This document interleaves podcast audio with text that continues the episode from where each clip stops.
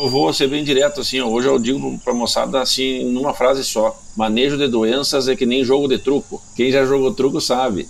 Como é que é jogo de truco? Cara, tu garante o início, depois fica tranquilo, entendeu? É assim que funciona o, o jogo de truco. E na doença também é a mesma coisa. Ah, professor, tá seco, o que eu faço? Aplica de noite. E aí, pessoa! Seja muito bem-vindo, muito bem-vindo ao Sumicast, o podcast oficial da Sumitomo Chemical que tem como missão promover o bem-estar, oferecendo soluções sustentáveis para a produção de alimentos e saúde na sociedade. E nesse episódio aqui, mais um dessa série super legal que a gente está fazendo sobre o El Ninho, nós vamos falar sobre o manejo de doenças na soja, sobre a influência desse fenômeno aí que está pegando o Brasil esse ano, cara. E para falar com a gente sobre isso, tô aqui com o Marcelo Madalosso, que é pesquisador e professor na Universidade Regional E Gabriel Zene, que é gerente de desenvolvimento de mercado na Sumitomo Chemical. Pessoal, muito obrigado por estar aqui com a gente e sejam super bem-vindos ao Sumicast. Vamos começar aí, Madaluz, conta um pouquinho para nós aí, cara, como é que tá as coisas? Cara, bom, um cumprimento a todos aí que estão na escuta aí, estão nos brindando aí, o Paulo e o Gabriel. Uh, cara, nós estamos entrando numa safra aí bastante emocionante, para nós dizer assim, bem, bem, bem comedidos, né? Porque começou que no Cerrado ali a questão está muito seca, precisando muito replante. No sul já também não tem replante, não consegue plantar com a chuva. Então o troço inverteu do ano passado. E impressionante uhum. como as coisas elas se bagunçaram nesse meio do caminho aí. Por quê? Porque estamos perdendo o timing de semeadura, estamos semeando mais tarde ou replantando. Isso aí nos joga para uma situação de doença bem mais complicada e nós vamos ter que trabalhar bem certinho aí com a questão dos produtos aí para essa questão ficar mais adequada. Né? É isso aí. Vamos falar muito sobre isso nesse episódio, né? E aí, Gabriel, como é que estão as coisas? Tudo jóia, tudo bem, Paulo, tudo bem, Mandaloso. Espero que todos que estejam nos ouvindo aí também, tá tudo certo. E é o que o Mandaloso falou, eu tenho andado mais pelo Cerrado aí nas, nas últimas semanas, e o cenário bem crítico, um cenário muito seco, altas temperaturas, é, replantio, né, agricultores aí pensando se, se tiram a soja que está ali, que já sofreu, que, que não tem mais muita condição de alta produtividade planta algodão. Então, assim, um ano bem diferente dos outros, né? Com desafios aí, mas é que a gente está aí para isso, né? A gente está aí para tentar, de alguma forma, ajudar os agricultores aí a terem sucesso, mesmo em anos difíceis, com as tecnologias que a gente tem é, disponíveis, né? É isso aí, muito bom. E, e, antes da gente, eu sempre gosto de ouvir um pouquinho, né, sobre as pessoas que estão aqui com a gente, né, cara? E antes da gente falar propriamente dito desse, desse tema, né, queria saber um pouquinho, brevemente, da história de vocês. Comece aí contando um pouquinho sobre você e sua história aí, Madaluz. Rapaz, olha, faz. Eu tô nesse, nesse negócio aí, mexendo com esses. tentando segurar a doença na soja aí desde 2005 dá pra dizer, é, entre mestrado e doutorado. Não, e, Paulo, esse dia eu tava na sala de aula, assim, comentando do surgimento da ferrugem asiática, que a gente tava com dificuldade de manejar em 2002. Né? Aí inventei de perguntar pra uma aluna minha assim, o que, que vocês estavam fazendo lá em 2002? Oh. Ela me olhou e disse assim, eu tava nascendo.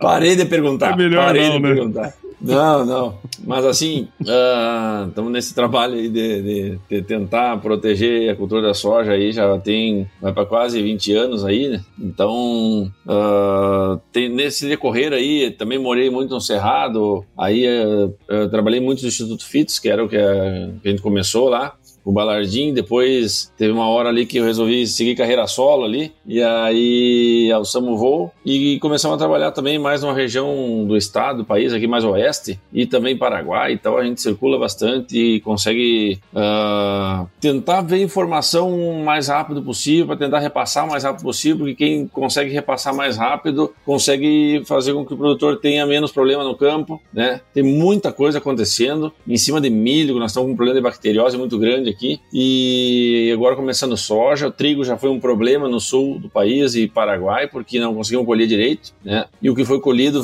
uma condição de micotoxina muito complicada. Então, cara, nós, cada vez que a gente estuda e, e, passa por uma safra, tu vê que nenhuma safra é igual a outra, é. né? E cada vez que tu vai acumulando mais experiência, tu começa a ficar bom na, nesse negócio. Por quê? Porque já, tudo é uma repetição, né? Apesar de não ser uma safra igual a outras, os problemas são muito parecidos e a gente já sabe que quando a gente entra numa situação de doença um pouquinho mais avançada, a gente sabe que se a gente esperar um pouquinho mais para controlar, eu vou perder. Já tivemos Sim. exemplos disso daí. Então, Então, linhas gerais, tô, foi mais ou menos nessa, nessa pegada aí, a minha, a minha linha do tempo, vamos chamar assim. Legal. É, e, e é legal você falar isso, né? Porque o podcast tem uma coisa interessante, porque nós vamos discutir assuntos hoje aqui, nesse episódio, que, sei lá, não sei daqui quantos anos vai acontecer outro fenômeno como esse, e a gente já tem um pouco de base, né? Quem for procurar, vamos subir em 2033, é. né? E vai, vão estar tá falando sobre isso aqui que nós vamos conversar hoje, né? Mas legal, é isso aí. Gabriel, conta um pouquinho aí também de você, cara, rapidão. Opa, obrigado, Paulo. Tenho uma experiência aí de, de 16, 17 anos no mercado, né? É, atuei bastante tempo com proteção de cultivos no Cerrado brasileiro como um todo, é, desde aí do norte, nordeste, aí Maranhão, Tocantins, Piauí, Bahia, Pará,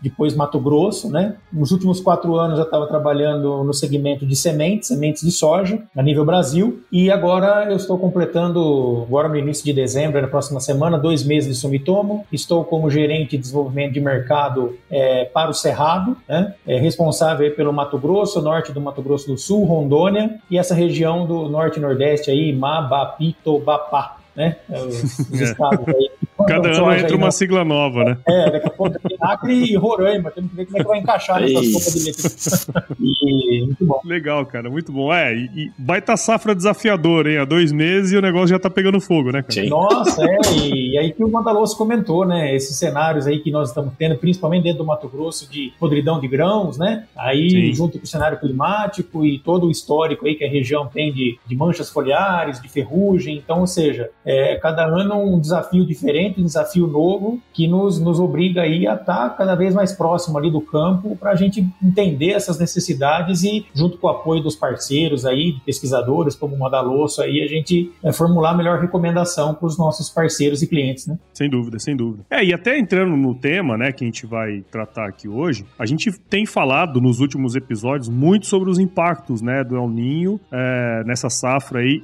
em diversos aspectos. E nesse episódio, o recorte nosso é falar da influência da, do fenômeno no manejo de doenças, né, em especial a ferrugem, que é talvez uhum. a mais difundida aí. Mas antes de falar desse impacto, vocês já deram uma, uma, uma pequena introdução aí, né? Vocês estão rodando, você aqui mais no Cerrado, né? Madaloso, acho que o Madaloso fica um pouquinho mais no sul ali, né? Uhum. Teria como vocês comentarem um pouquinho dessa situação que vocês estão, vocês estão vendo, né? Eu até tava, comentava antes com o Gabriel aqui que eu nunca tinha visto o Mato Grosso desse jeito. Fazia muitos anos que eu não vi o Mato Grosso do jeito que tá hoje. Qual que é o Hum. impacto é, que vocês estão vendo até o momento nas principais regiões produtoras aí do Brasil? Se quiser começar, Madaluz. Bom, Vai lá, vamos, vamos deixar para mim. Faz um, fazer um cruzamento, né? Pronto, cruzamento né, na área aqui, ó.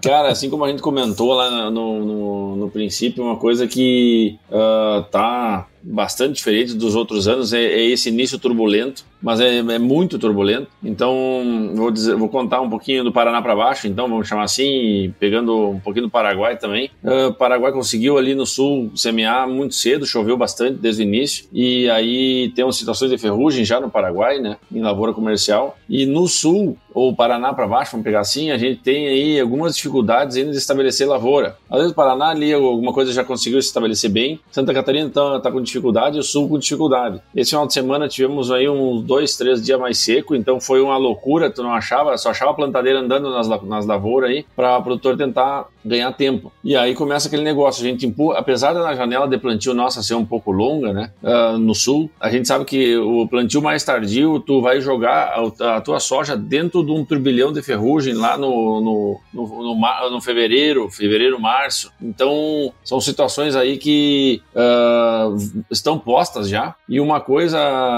sabe, Paulo e Gabriel, o, o produtor, especialmente do Sul, ele vem com uma cicatriz no, no, no, no peito dele e no bolso, principalmente, né? E, e isso está relacionado com a questão das secas que a gente teve uns dois anos e, atrás, e tem umas áreas que até três anos mais ao sul do, do, país, mais ao sul do Rio Grande do Sul, inclusive. Então, tu imagina um produtor numa situação dessas, entrando numa safra, plantando tarde, qual é a tendência dele? Querer economizar o máximo de aplicação possível. E esta safra é uma safra que nós temos que colher por duas ou até três, eu tenho que fazer pagar essa conta. Uh, então, a gente tem um desafio gigante que é fazer essa soja ficar no campo e protegida, né, usando fungicida, para mais tempo, porque vai ter água e vai ter luz e vai ter temperatura. E para soja tá tudo jóia. Eu, eu vou, eu vou encerrar essa parte aqui dizendo o seguinte: uma, uma frase de um produtor para mim. Ah, rapaz, eu acho que faz uns umas três, três meses por aí. Ele disse: Madaloso, eu tô louco para ver ferrugem na minha área esse ano. E eu disse: Ué, rapaz, por quê? Porque quando tá ferrugem tá chovendo, rapaz.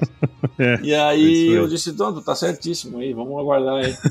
e faz todo sentido, né, cara? Duas, Pô, foram pelo menos duas safras aí que seca braba, não, né? Não tem chuva, Pô. não tem ferrugem, não tem sorte também. Então, é aí, pra ferrugem tem fungicida, né? Sim. É verdade, é verdade. E, e, aí, Gabriel, o que, que você tem visto, cara? Assim, o sul, né? Esse excesso de chuvas aí que a gente tem percebido, né, cara? E na região do Cerrado, o que, que você tem percorrido aí visto? É, o Cerrado, principalmente as regiões que eu tenho é, andado com mais frequência, que é o Mato Grosso, né? Tem de tudo um pouco. É, até algumas duas semanas atrás, uma semana para trás, aí a gente estava visitando algumas regiões aí na região do Parecis, ali, Sapezal, Campo Novo do Parecis, é, depois BR, meu eixo todo da BR-63, ali desde Nova Mutum até Sinop, né? E nós vimos soja boa, nós vimos soja morrendo, nós vimos soja que já não tinha mais o que fazer, o agricultor passando grade, passando correntão. Não sei se vocês viram os vídeos que circularam aí nas redes sociais, né? Realmente era verdade, né? Então, assim, depende do sistema de, de produção do agricultor. Sistema de produção soja, milho, é, o que, que ele está fazendo? Ele está, a soja que não está boa, ele está ali tomando uma decisão agora de replantar, né? Deixar um pouquinho mais tarde a janela de semeadura do milho é, e talvez fazer o milho com uma menor tecnologia na segunda safra, mais investir na soja, até pelo como é que está hoje a condição de mercado aí das duas commodities. O agricultor que é sistema soja-algodão,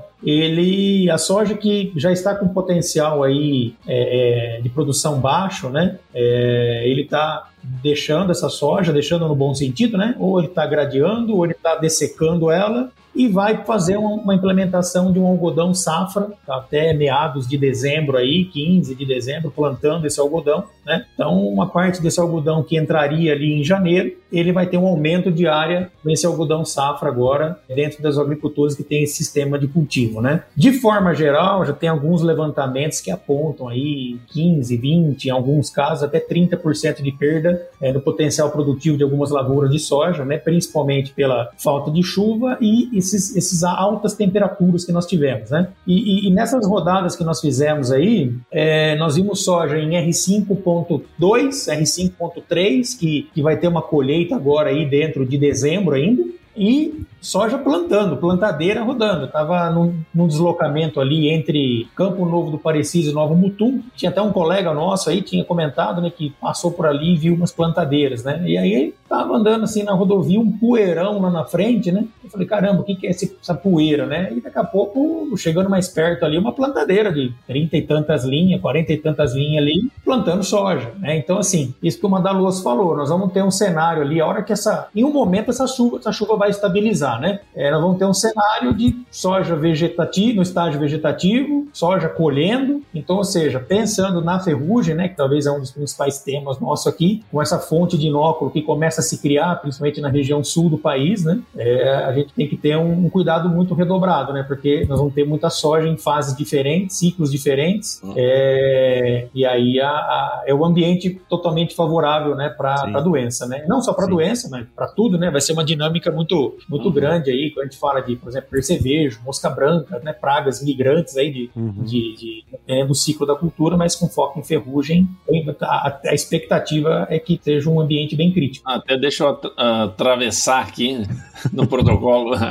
Não, tá Olha só que interessante isso que o Gabriel comentou, porque a, a gente vem numa situação, e outros anos já, de novo, já se repetiram, quando tem esse cenário que o produtor não vê potencial nessa soja de início, isso em qualquer lugar do planeta, uhum. ele acaba tirando o investimento, né? Ou seja, ele não vai fazer fungicida, não vai fazer inseticida, não vai fazer nada, porque a soja está feia ou não vai ter potencial. Talvez ele não desseque, não roce, não faça nada. E, e acontece o seguinte: essa primeira soja acaba sendo um trampolim de doença para toda a outra, outra safra. Então, tu imagina uma ferrugem que vem aí, precisa de uma planta já estabelecida, no reprodutivo e sem proteção. Ele vai ter, ele vai ter, porque o produtor geralmente deve ter tirado o pé em cima disso daí e aí virou uma bola de neve, né? Uma, uma ponte verde inócula. É, porque daí prejudica é. a próxima, né, Madalo? Esse é um é. ponto interessante, né, cara? Porque dentro desse sistema aí, pô, isso pode acontecer, né? É, só pegando o gancho aí também do que o Mandaluz falou, Paulo. Uh, nessa nessa visita, nós fizemos uma, uma, uma rodada de visitas aí nas últimas semanas, talvez nós visitamos aí entre 20 e 30 agricultores, uhum. junto com uma, uma, instituição de pesquisa e consultoria da região aí do Mato Grosso, que é a Proteplan, né? Uhum. E, foi muito, o principal questionamento dos agricultores era esse que o Mandaloso falou, poxa, mas agora eu aplico ou não aplico?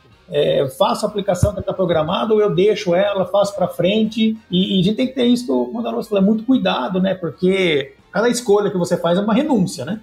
É. E aí você pode, você pode é, é, é gerar inóculo para a tua própria área. Quando a gente fala nesse cenário atual, a gente não está pensando só na ferrugem, mas em outras doenças, né? Que podem depois ser é, é, inóculo para uma cultura do algodão, por exemplo, no caso de doenças necrotróficas, mancha-alvo, por exemplo, que fica mais inóculo nessa área para o próximo ano, como vocês comentaram. Então, é, e aí é muito crítico, né? Porque você, você vê aquela soja dobrando folha, virando folha, seca, né? Falar para o agricultor aplicar, a gente entende o lado dele, né? Mas muitas vezes você tem que pensar aqui, qual que é o teu foco nesse momento? É a planta ou é o alvo, é a doença, né? Será que numa condição de aplicação ali, mais à noite, é, no, no, nos primeiros horários do dia seguinte, essa planta já está numa uma condição de receber essa aplicação. Então, assim, foi muita discussão boa, muita é, é, discussão interessante aí mas também com um bom senso muito grande, né? Porque a gente sabe que o investimento é alto e aí o agricultor também a gente tem que ponderar ali e fazer as melhores recomendações, né? Sim. Assim, pelo que vocês comentaram, a gente tem um cenário bem complexo no sentido assim, no sul, né, bastante umidade e tudo mais, fontes de inóculo que pode acontecer em fases diferentes aqui mais para a região do Cerrado, né? Tem gente plantando agora e teve gente que plantou um mês, dois meses atrás, né? É, como que na visão de vocês, pensando em tudo isso aí, que vocês comentaram, como que esse fenômeno ele pode impactar na ocorrência e, em especial na intensidade dessas doenças aí nessa safra? O que, que vocês têm em vista assim? Eu vou comentar, vamos chamar assim da, da situação mais molhada né? Uhum. que é a questão que está tá se passando nessa, no Paraná para baixo, vamos chamar assim. Primeiro, a gente vai ter uma situação bastante complicada de, de manejo de, de, de fungicida, principalmente pelo seguinte, até não é, não vou nem, nem entrar na questão de produto, mas a condição para o produtor conseguir entrar de novo na lavoura aplicar, fazer a reentrada. Por quê? Porque Hoje o solo está encharcado, a hora que esse solo começa a secar, dá mais 10 milímetros, encharca de novo. A hora que ele vai dar uma secada, dá mais 20 milímetros, encharca de novo. O produtor não consegue entrar. O amassamento, a compactação, os trilhos, o rastro na lavoura fica, começa a ficar bem complicado. E aí temos coisas acontecendo paralelo a isso. Por exemplo, está todo mundo recorrendo ao avião para fazer a aplicação de avião, que funciona muito bem, desde que respeitar as limitações, mas funciona muito bem. Só que nós não temos avião para tudo. E Sim. aí começa o seguinte: começa assim, o avião mais perto das regiões arrozeiras, que tem bastante avião, essa sobra. O resto do estado, ou para cima também, não tem avião. Então começa uma, uma, uma, dificuldade de seguir protegendo a lavoura. Por isso eu tenho comentado, isso serve para o pessoal do, do molhado e do seco. Bom, quer falar em período de estresse hídrico, fala com o gaúcho, né? Esse aí sabe tudo, né? Porque é calejado, é falquejado no meio do, estresse hídrico. E isso que o Gabriel comentou aí, já fiz muitos ensaios. A aplicação noturna é um espetáculo para a soja não estresse, né? Tu, o que, que eu vou, vou, dizer o que aconteceu, um dos principais pesadelos, e isso vai acontecer no Cerrado, porque, como eu disse o Gabriel, isso vai normalizar a questão das chuvas. Então, o que aconteceu nos dois anos que passaram, tá? Isso veio, é cíclico, veio outros anos também. Uhum. Uh, o produtor estabelece a soja, e essa soja vem num estresse normal, né? normal pela questão de falta d'água, excesso de temperatura e tudo mais. Tendência do produtor, tirar as aplicações, não fazer. Né? Aí o que vai acontecer? Chega no final do ciclo, e aconteceram dois anos aqui no sul, hein? Nos dois últimos anos. Chega no final do ciclo e começa a chover. O uhum. que, que vai acontecer? Essa doença que estava incubada, porque a doença não sumiu, ela, ela não desapareceu, ela está no solo, na palhada, na semente, nas folhas do bacheiro, ela só não evoluiu àquela velocidade que a gente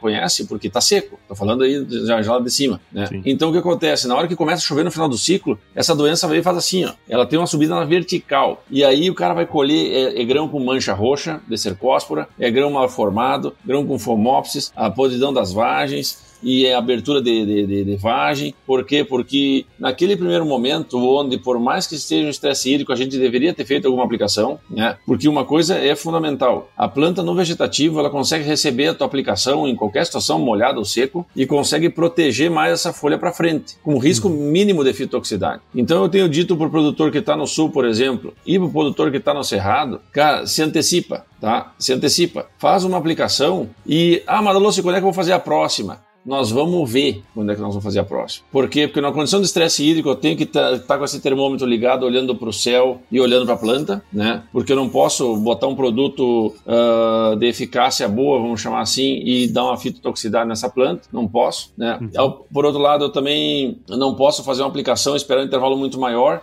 porque no seco ou no molhado eu vou perder a mão do manejo. Então, para o pessoal que está no seco, Faz essa primeira aplicação e acompanha como é que vai o desempenho. Não abandone a lavoura. Não abandone. Nós já tivemos. Conversa com um gaúcho, aí tu vai ver o que acontece no final da safra quando começa a chover. Sim. Aí é só grão roxo, cara. É, complicado. E aí, Gabriel, o que, que você tem visto também, cara? É, vai bem na linha do que o Mandaloso comentou, Paulo. E assim, quando a gente olha para o grupo de doenças, é, vamos dizer assim, as manchas, né? Ou os fungos necrotróficos aí, que ficam em resto de cultura, palhada tudo mais, é, a, gente, a gente vê lesões iniciais já aparecendo. Uhum. Porém, é o que o, é o, que o Mandaloso comentou. O triângulo da doença ele não está 100% estabelecido. Você Sim. tem o patógeno, você tem o hospedeiro, só que a questão do ambiente ele não está deixando essa, essa doença explodir, né, ter esse crescimento. Então, assim, mesmo que é, são severidades baixas, o, a doença necrotrófica ela está presente. Então, por isso que a gente tem recomendado que o agricultor ele não é, é, pule as aplicações, né? Ele faça as aplicações. Isso como a Dalos comentou.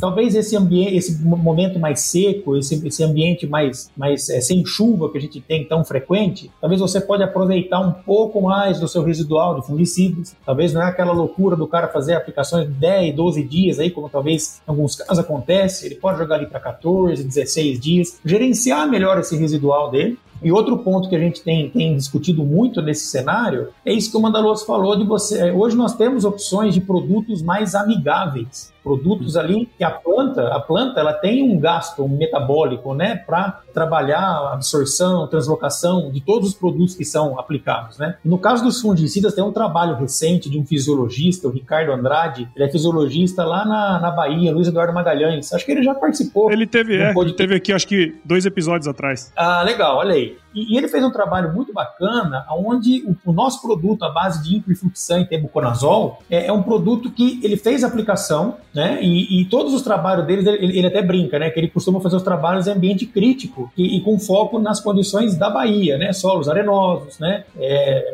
é, é temperaturas altas, né? Foto período muito grande ali, que, é, que são características da região, né? Hum. E, e, aplicação do, do com tebuconazol aí, a, a, nossa ferramenta, né? Após a aplicação, é, ele fez a ferição da temperatura da planta, temperatura das folhas da planta. E a menor temperatura, é, comparada a outros fungicidas fungicidas, do mercado, né, é, foi dessa mistura, né, do Scalamax. Então, ou seja, a, é, você tem que procurar as opções, né, que, que o Mandaloso comentou, é, aplicações em horário que a planta esteja fisiologicamente ativa para receber essa aplicação, produtos que vão é, é, demandar menos gasto energético da planta, porque ela já tem um gasto, um estresse muito grande no, no, dia a dia dela ali, né? Naquela temperatura alta, com pouca chuva, pouca umidade, né? Então essa, essa construção aí, ela vai permitir com que você deixa o inóculo baixo, né? Você tem uma boa relação ali energética para a planta e que você não tenha é, esse problema depois de, ah, não vou fazer agora, né? É, vou deixar aqui sem aplicação. Aí lá na frente tem aquele estouro da doença. Aí o operacional não permite,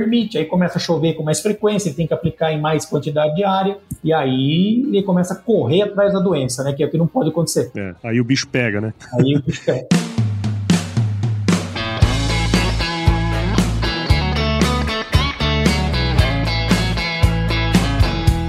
deixa eu falar uma coisa. A gente estava falando assim, bom, acho que ficou bem claro, né? Que temos aí riscos inerentes, né, a toda essa condição que a gente está vivendo nas diferentes regiões do, do, país. A gente fala há muitas safras, né? O Madaloso comentou aí desde 2002, né, que surgiu lá ó, a ferrugem e tudo mais, seus impactos. A gente sabe que é um problema, mas acho que é sempre bom a gente lembrar, né? Tendo em vista toda essa dinâmica aí que a gente está falando é, do clima e tudo mais, dessa safra, qual que é o tamanho do dano, né? Pensando ah, ah, em tudo que a gente comentou, onde que, onde que isso pode, o que, que isso pode causar de dano, tendo em vista que ter, poderemos ter uma ameaça aí de alta pressão de doença na safra e tudo mais. O que, que vocês têm para trazer pra gente aí? Qual que é o potencial do dano que isso pode ocasionar, né? Não, essa é uma pergunta bastante importante, sabe por quê, Paulo? Porque tu mexe com a parte mais sensível do produtor, do bolso. Né? Sim. Então, hoje, por exemplo, a gente tem esse cenário aí onde eu, onde eu consigo entrar com fungicida mais cedo. Se eu pego, se eu pego uma condição, uma pegada de chuva no primeiro momento, se eu consigo entrar com a aplicação mais cedo, eu acabo reduzindo a quantidade de fungo que vai ficando na, na minha lavoura e vai ciclando, infectando folhas novas, infectando folhas novas, infectando folhas novas. Então eu começo a reduzir esse inóculo desde o início. A gente já tem muitos dados que essa aplicação antecipada aí, aqui no sul fala em zero, no cerrado fala em vegetativo, mas é uma aplicação dos 20, 30 dias ali. Essa aplicação é, é fundamental porque tu tem muito pouco fungo para matar ali. E tu entrando cedo, tu consegue acessar todas as folhas, pecíolo, haste, literalmente tu molha toda a planta, que é a única vez que tu vai fazer isso aí, inclusive. Uhum.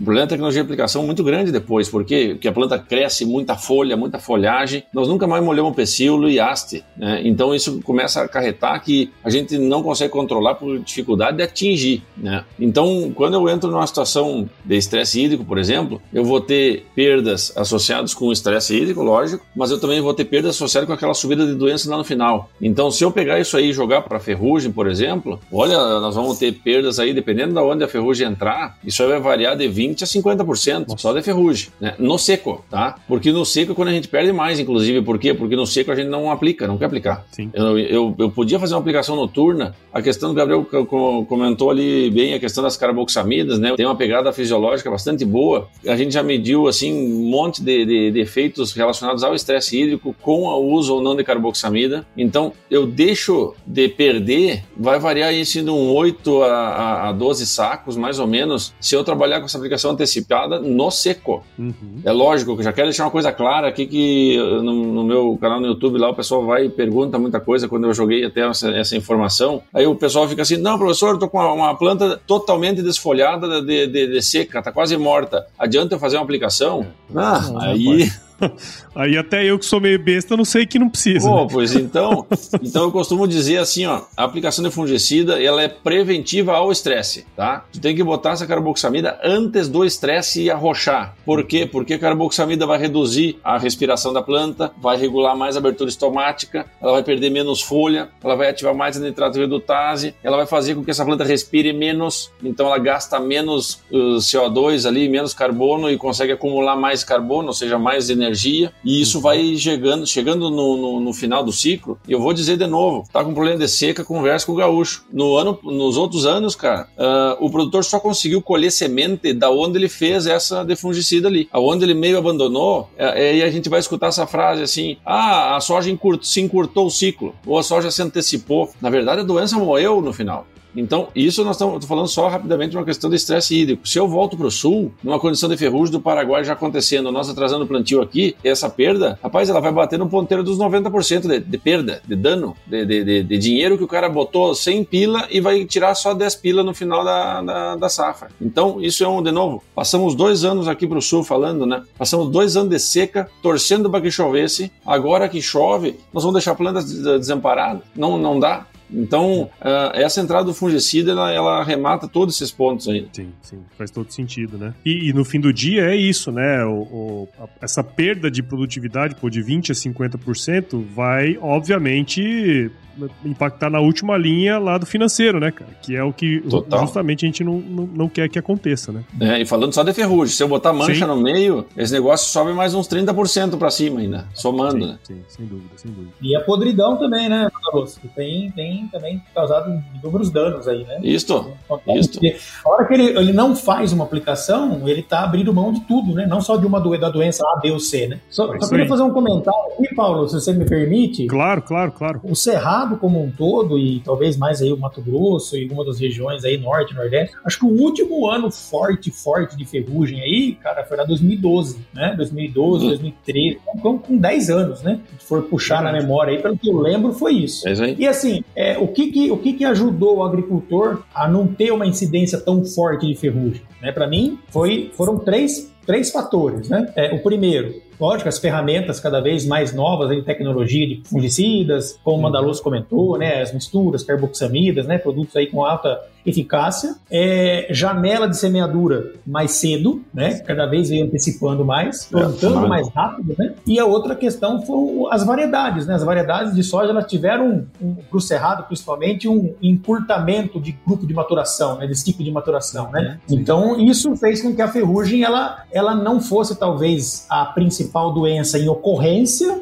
mas que ela, ela continua sendo uma das principais doenças em, em, em dano, né? Isso como a Dalos falou, ela sai de, de 0 para 90% no estalar de dedo. Então, o, o, e aí se a gente for olhar os anos, o que, que aconteceu nesse ano aí, que foi um ano muito forte de ferrugem, né? 2012, aí 2013? Foi, foi muita chuva, eu lembro que estava chovendo, o agricultor não conseguia entrar, não conseguia aplicar, ou ele aplicava, chovia em cima. E outros anos que também tiveram esses estouros de ferrugem foram esses anos de atraso de plantio ou plantio muito escalonado, né? É, e ambiente seco no início. Que é o que o Mandaloso falou, o agricultor ele falou: ah, não, não vou aplicar porque está seco.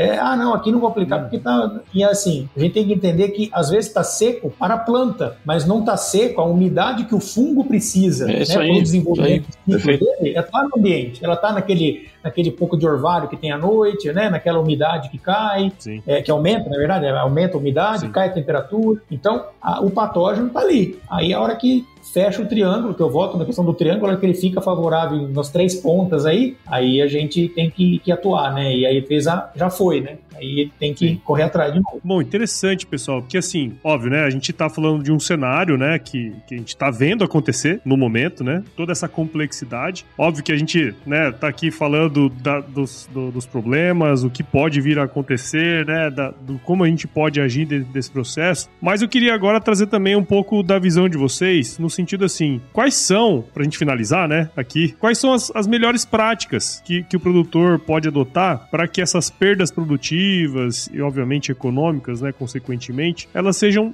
de, assim, vou dizer assim, elas sejam minimizadas é, em anos desafiadores, como estão acontecendo assim. O que, que vocês podem trazer pra gente, pra gente finalizar aqui, né, eu, pelo menos dar um, um alento aí pra turma?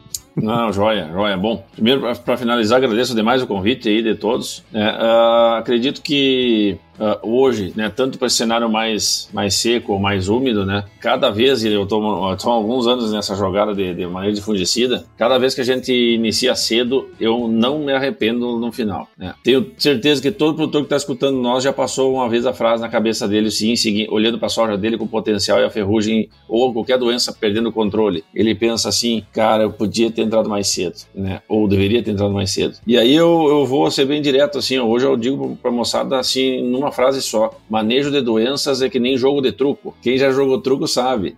Como é que é jogo de truco? Cara, tu garante o início, depois fica tranquilo, entendeu? É assim que funciona o, o, jogo de truco. E na doença também é a mesma coisa. Ah, professor, tá seco, o que eu faço? Aplica de noite. O Gabriel fez um gancho espetacular aí com a questão que o estresse ele está na planta, não no patógeno. O patógeno que ia fechar o ciclo é uma ferrugem, por exemplo, ou a mancha-alvo, que ia demorar uns 12, 16 dias para fechar o ciclo. Quando tá seco, ele vai para 20 dias. Mas o patógeno morre, o estresse está no hospedeiro. Depois, quando começa a chover, ou até nem precisa chover, qualquer garoinha, qualquer manutenção de folha molhada é um pesadelo para o hospedeiro, e aí fecha o triângulo, a doença sobe. Hum. Então, eu digo pro pessoal, cara, é jogo de truco, entra no cedo, te antecipa, e, ah, professor, mas e depois? Depois nós vamos ver. Só não pode demorar demais para fazer a primeira ou zero, o que for, porque depois tu não consegue recuperar a folha morta. Folha morta é um defunto vegetal, não tem mais o que fazer. Então, quem enche grão é folha verde funcionando. Como é que ela fica lá? Fungicida na cabeça dela. Não tem outro remédio. É, tem que garantir garantir a primeira mão, né? É isso aí, é truco na jogada. Bom demais. E aí, Gabriel, o que, que você pode dizer pra gente, cara, dentro desse cenário aí? É, eu vejo que, como já foi comentado pelo Mandaloso, né, Paulo? É, acho que a gente tem que ser criterioso e olhar cada cenário, né? Uhum. Então, logicamente, o agricultor lá na fazenda, ele tem a equipe técnica dele, ele tem lá a, a, a, o suporte ali para as tomadas de decisão, né? E, e eu vejo que, que tem que ser tudo baseado em bom senso, né? Como eu comentei, a gente tem que olhar é, qual que é a perspectiva daquela lavoura, que, que condição que está aquela lavoura, né? É, e aí você faz o gerenciamento é, do, do, do, das opções que você tem dentro do barracão, né? Dentro da sua fazenda, é, em cada cenário. Né? É, o que eu vejo que não pode acontecer é isso que o Mandaloso falou. O agricultor tem a ferramenta, tem a solução dentro de casa, é, e aí ele não usa e a hora que ele vai lá na lavoura ele fala, puxa, eu poderia ter feito, mas estava lá, por que, que não fez, né? Então eu vejo que é lógico, é uma tomada de decisão é, é, difícil, né, diante do cenário, a gente sabe do, do alto investimento aí que é, mas a gente tem que pensar também que no ano bom, no ano vamos dizer assim, de, de preço bom, no valor, a commodity totalmente valorizada, é, quanto mais produzir, melhor.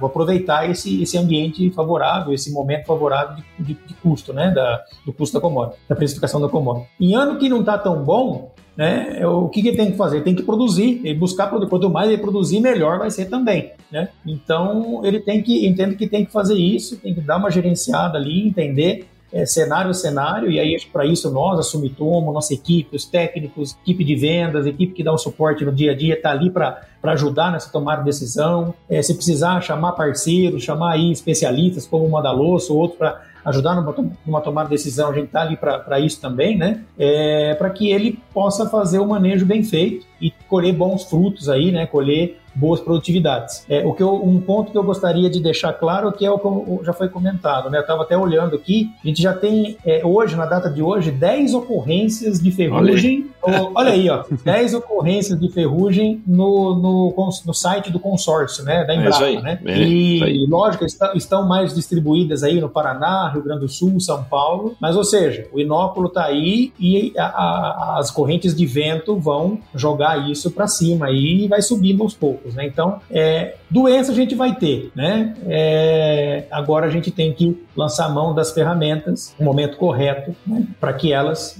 causem o menor impacto possível. Isso aí. É, todo cuidado é pouco, né? As informações estão aí, né? Tudo que a gente comentou, acho que são coisas, aspectos super importantes aí que o pessoal tem que levar em consideração. Óbvio que cada caso é um caso, né, pessoal? A gente uh, tá falando bem, bem de maneira geral, mas assim, a gente entende que essa é uma questão muito importante. E eu já queria agradecer de bate-pronto aqui a participação de vocês aqui no, no Sumicast. Tenho certeza que quem tá do outro lado entendeu muito bem o que pode vir por aí, né? E eu acho que é, fica aí a atenção né, dos produtores, dos técnicos que vão estar tá rodando aí os campos e, obviamente, eles entenderam muito mais aí como que o manejo de doenças sob influência aí do fenômeno El Ninho pode acontecer, né? Então, muito obrigado, parabéns aí pelo trabalho de vocês, viu, Gabriel, Madaluz, por tudo que vocês têm feito aí. Vamos para cima, né? Obrigado, viu? Joia, obrigadão aí a todos e precisar, tamo junto aí. Vamos para dentro da safra. É isso aí. Boa. Obrigado, Paulo. Obrigado, Mandaloso aí. Foi uma, acho que foi muito boa a discussão, muito bacana. Agradeço aos ouvintes aí também e desejo a todos aí uma ótima safra, que a gente passe por esse cenário difícil aí e que no final a gente tenha aí boas produtividades e, e, e um encerramento de safra aí muito positivo para todos. É isso aí, muito bom. E conta aí pra gente, ô Madaloso, para quem Madaloso e Gabriel, né? Para quem quiser seguir o trabalho de vocês, onde que a gente pode encontrar? Ah, joia. Eu, bom, eu, eu trabalho bastante nessa divulgação e tento encurtar o máximo de, de, desse abismo aí entre a pesquisa e o consumo da informação no campo. Então tem muita coisa no meu canal no YouTube lá, pode botar Madalos Pesquisas lá que vai encontrar. Instagram também, a gente abastece muito aquilo ali, Facebook, então uh, pode seguir lá que não vai te arrepender. Perfeito. E você, Gabriel? Rapaz, eu vou ser sincero pra você, eu não tenho uma, uma, uma, uma rede social tão ativa aí como o Madalos, com canal do YouTube, com outras coisas, mas normalmente ali no meu LinkedIn, Gabriel Zene, é, é, a gente coloca um pouquinho ali das situações, dos cenários que a gente está vendo, coloca um pouco das visitas que a gente tem feito aí. É, então, no LinkedIn, principalmente, Gabriel Zene, dá para acompanhar um pouco lá. É um, é um ponto de atenção para mim aí que eu tenho que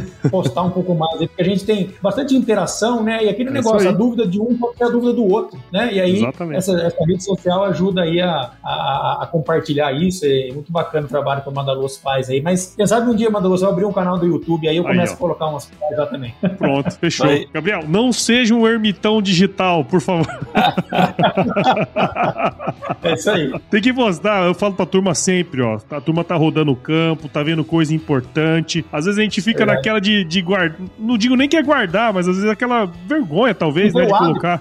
Hábito não tem um hábito, né, cara? E eu acho que isso é uma coisa super importante, porque todos nós podemos influenciar ali a turma que tá perto da gente, né? De maneira positiva, Boa, obviamente, cara. Então, muito bom. Isso aí. Estamos to vamos todos apoiá-lo, né, Madaluz? É isso aí, então já tá botando like lá. Pronto. Boa, obrigado.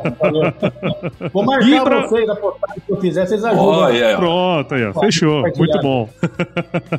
e para você que ouviu esse episódio até agora, tenho certeza que você viu valor em tudo que a gente comentou por aqui, o que o Madaloso trouxe, que o Gabriel trouxe trouxe. Então tenho certeza que você gostou. Então considere compartilhar esse episódio aqui com alguém que vai se beneficiar desse conteúdo. O podcast ele cresce na medida em que você participa junto com a gente dentro desse processo. Então siga o Sumicast em seu agregador de podcast favorito e acompanhe também os episódios no Agro Resenha Podcast. Siga a Sumitomo Chemical nas redes sociais, basta procurar lá por arroba Sumitomo Chemical Brasil no Instagram, Facebook, LinkedIn e YouTube e visite o site da Sumitomo Chemical, o www.sumitomochemical.com. Pessoal, muito bom. Eu sempre finalizo minhas meus episódios aqui com uma frase de muita sabedoria, que é o seguinte, viu?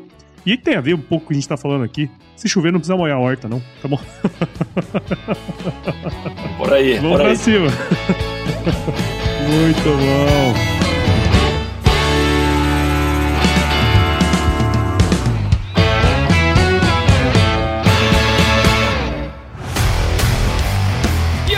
Você gostou desse podcast? Se gostou, considere compartilhar esse episódio com alguma pessoa que irá se beneficiar desse conteúdo e nos ajude a alcançar ainda mais pessoas. O roteiro e apresentação desse episódio foi do Paulo Ozaki, a produção do Agro Resenha e a edição do Senhor A.